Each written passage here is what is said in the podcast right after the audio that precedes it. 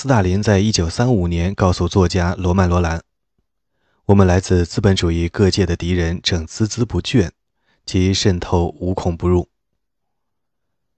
斯大林的政治观念，如同许多布尔什维克的，深受第一次世界大战的影响。当初击败沙皇政权的，反而是大后方的社会革命。他担心，如果发生与纳粹德国的战争，苏维埃政权将面临类似的内乱。出于同样的考虑，西班牙内战更加剧了他的恐惧。斯大林密切关注西班牙的冲突，视之为共产主义和法西斯主义之间未来欧洲战场的有效剧情概要。他的大多数顾问都持同一见解。斯大林将1936年西班牙共和国的军事失败归罪于西班牙共产主义者、托洛茨基分子、无政府主义者以及其他左翼团体之间的内讧，因而得出结论：在反法西斯战争爆发之前，急需在苏联进行一次政治镇压，要粉碎的不只是第五纵队、法西斯间谍和敌人，而是所有的潜在反对力量。现在看来，对敌人的偏执性恐惧本来就是斯大林的性格，而这种恐惧又因妻子纳杰日达1932年的自杀，斯大林声称视如兄弟的基洛夫的遇刺而愈加强化。他女儿斯维特兰娜写道：“也许斯大林从来就不太信任别人，自他们二人死后，再也不相信其他任何人了。”补充注释：斯大林很可能涉及谋杀基洛夫。这位列宁格勒党领导很受欢迎，要比斯大林温和得多。斯大林有充分的理由担心基洛夫有可能成为自己强劲的竞争对手。至于斯大林是否在谋杀中扮演角色，还没发现确凿的证据。但斯大林肯定利用了这一谋杀，坚持对内部威胁的强迫妄想，迫害自己的敌人。斯大林将基洛夫的遇刺归罪于基诺维也夫派及列宁格勒的反对派，尽管没有证据，他仍下令逮捕列宁格勒前主管基诺维也夫的支持者，其中很多人最终被裁定犯了道德上的共谋罪。所依据的理由是，他们造就了反对派气氛，从而鼓励了对苏维埃领导人的暗杀。谋杀后的两个半月，斯大林在列宁格勒亲自督办调查工作，逮捕了近一千名基诺维也夫派，其中大多数被流放到遥远的定居地。二十世纪二十年代，基诺维也夫和加米涅夫曾参与联合反对派，与托洛茨基结盟来反对斯大林。此时双双被捕，基诺维也夫被判处十年监禁，加米涅夫被判处五年。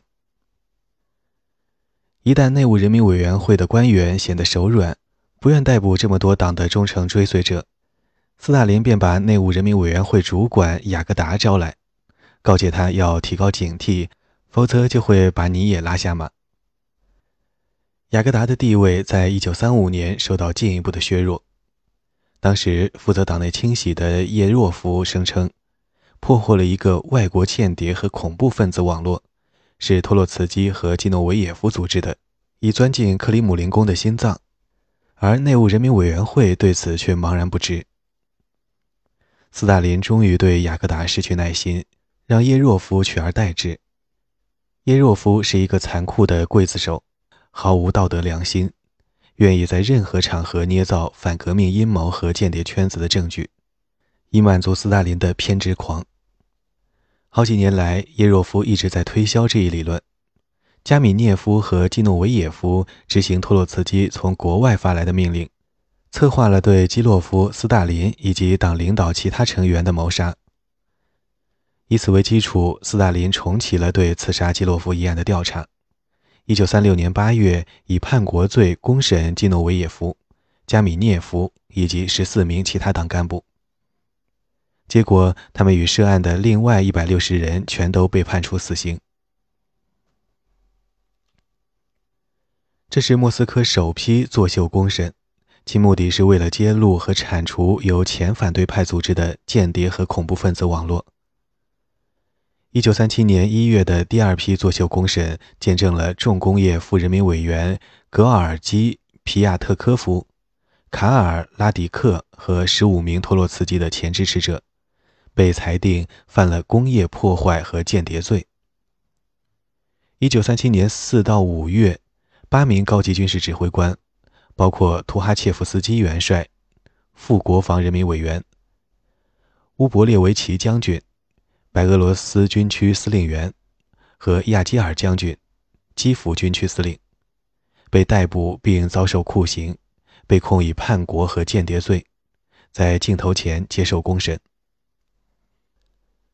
据称，他们获得德国和日本的资助。结果均在同一天被枪决。最后也是最大的作秀公审发生于1938年3月，布哈林、雅各达、李可夫和十三名其他高级干部被判处枪决，罪名是参与了基诺维也夫派和托洛茨基派的阴谋，暗杀苏联领导人，破坏经济并充当法西斯势力的间谍。据推测，因为有雅各达的卷入。所以需要历时这么长久才予以揭发归案。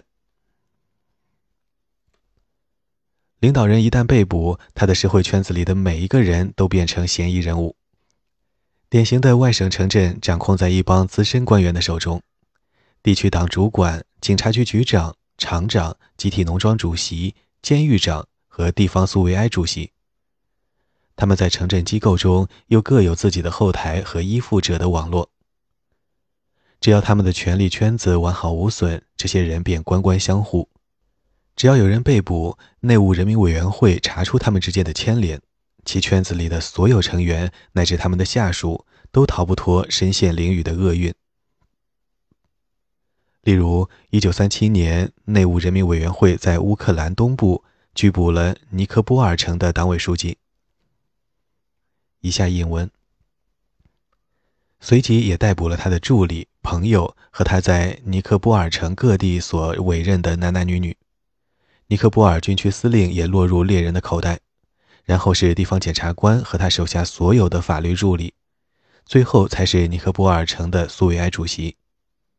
当地的银行、报纸、商业机构都被清洗，甚至祸及共用公寓委员会的经理、消防队长、储蓄机构负责人。以上英文，领导阶层的恐怖因此波及每一级党组织、苏维埃机构和社会各界。据估计，从1937到1938年，遭到处决或监禁的党员有11万6885人。党内的地位越高，就越有可能被捕，因为属下随时准备揭发上司，以取而代之。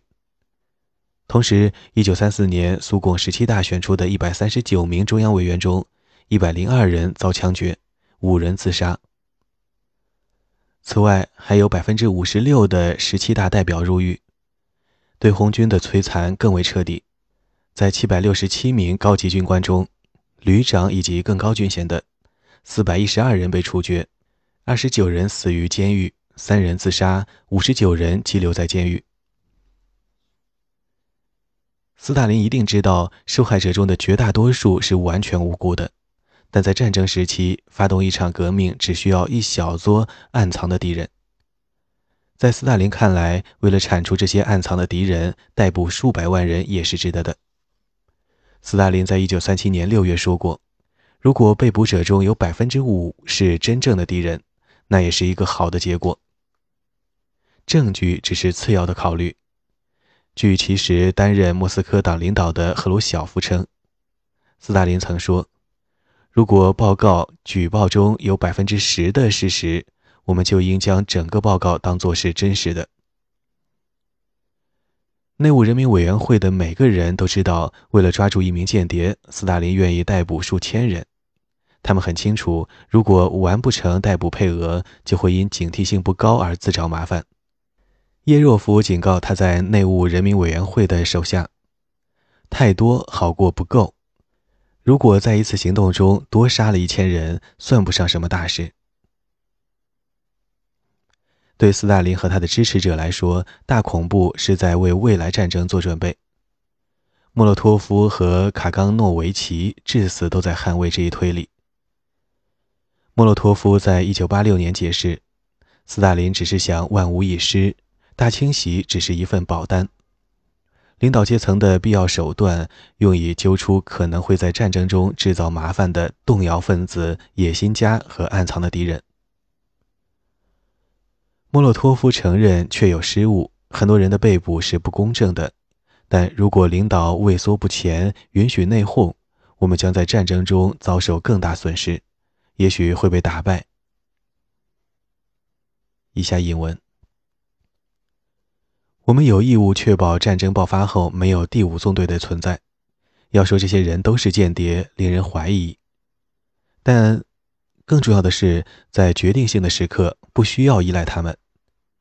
如果图哈切夫斯基、亚基尔、里可夫、基诺维耶夫在战争时期加入反对派，就会有残酷的斗争和巨大的损失，每个人都会遭到摧毁。以上引文。在二十世纪八十年代，卡冈诺维奇以同样的理由来为大恐怖辩护。领导阶层已意识到战争即将来临，国家需要抽干沼泽，即摧毁不可靠和动摇者。这并不是卡冈诺维奇的马后炮。一九三八年六月，他就告诉顿巴斯党组织，战争威胁使大镇压成为必须。如果内部敌人和间谍没在大清洗中遭到摧毁，国家可能早已陷入战争的泥沼。大恐怖由克里姆林宫统筹，由内务人民委员会具体执行，以一系列群众运动的形式席卷整个社会，旨在清洗反社会分子和战争时可能的反苏维埃分子。这些群众运动中最大的一次是臭名昭著的第零零四四七号命令，即富农运动。从1937到1938年，他占了一半的逮捕人数，66万9929人，和过半的处决人数，37万6202人。几乎所有的受害者都是前富农及其家人。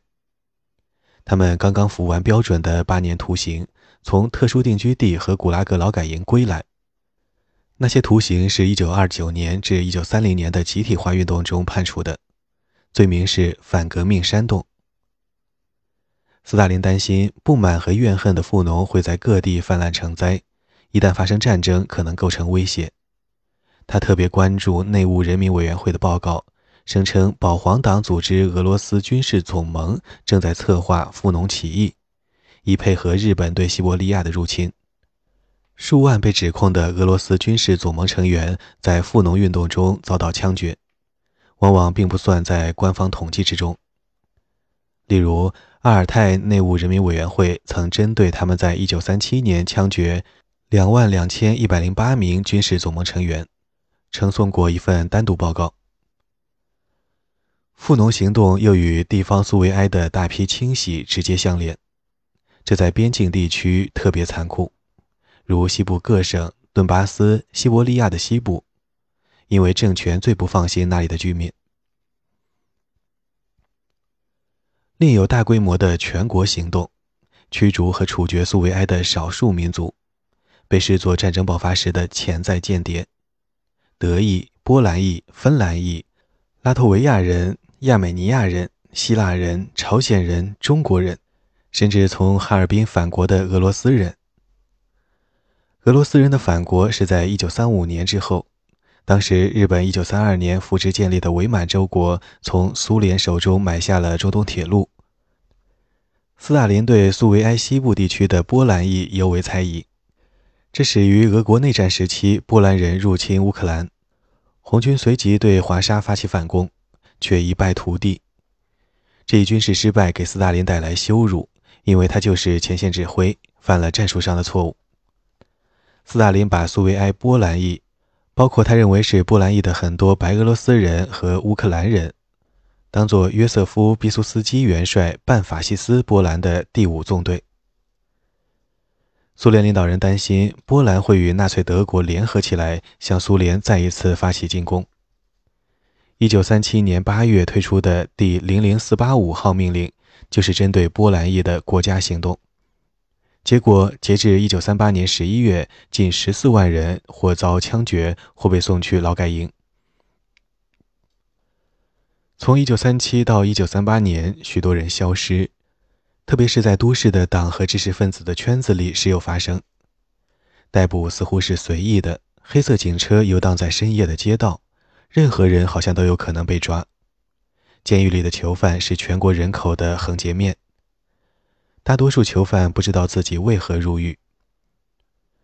到1938年秋季，几乎每一户人家或自己失去亲人，或认识亲人被押的朋友，人们总是在忧惧深夜的敲门声，睡也睡不好，一听到车子停下就会惊醒。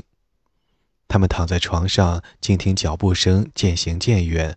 或走上楼梯，或移至走廊上的别家，知道不速之客不是来找自己的，才敢重新睡去。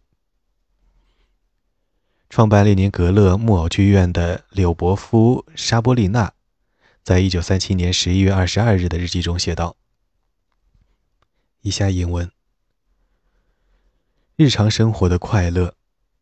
我早晨醒来时，情不自禁地想到，感谢上帝，昨晚没事。”他们不会在白天抓人，但今夜如何却没人知晓。这就像拉封丹预言中的羔羊，每一个人都有足够理由被捕，流放去天晓得的鬼地方。我很幸运，心里一片平静，根本不在乎。但大多数人却生活在彻头彻尾的恐怖之中。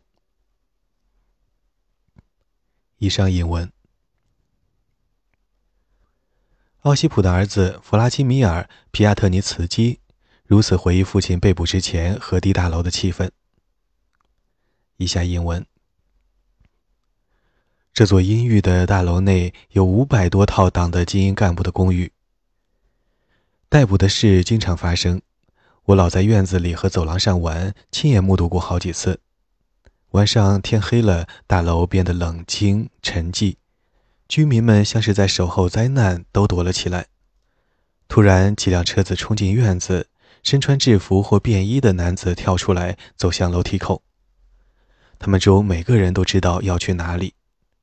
然后就看到几套公寓的灯亮了。我知道大家住的地方，即可算出谁是逮捕对象。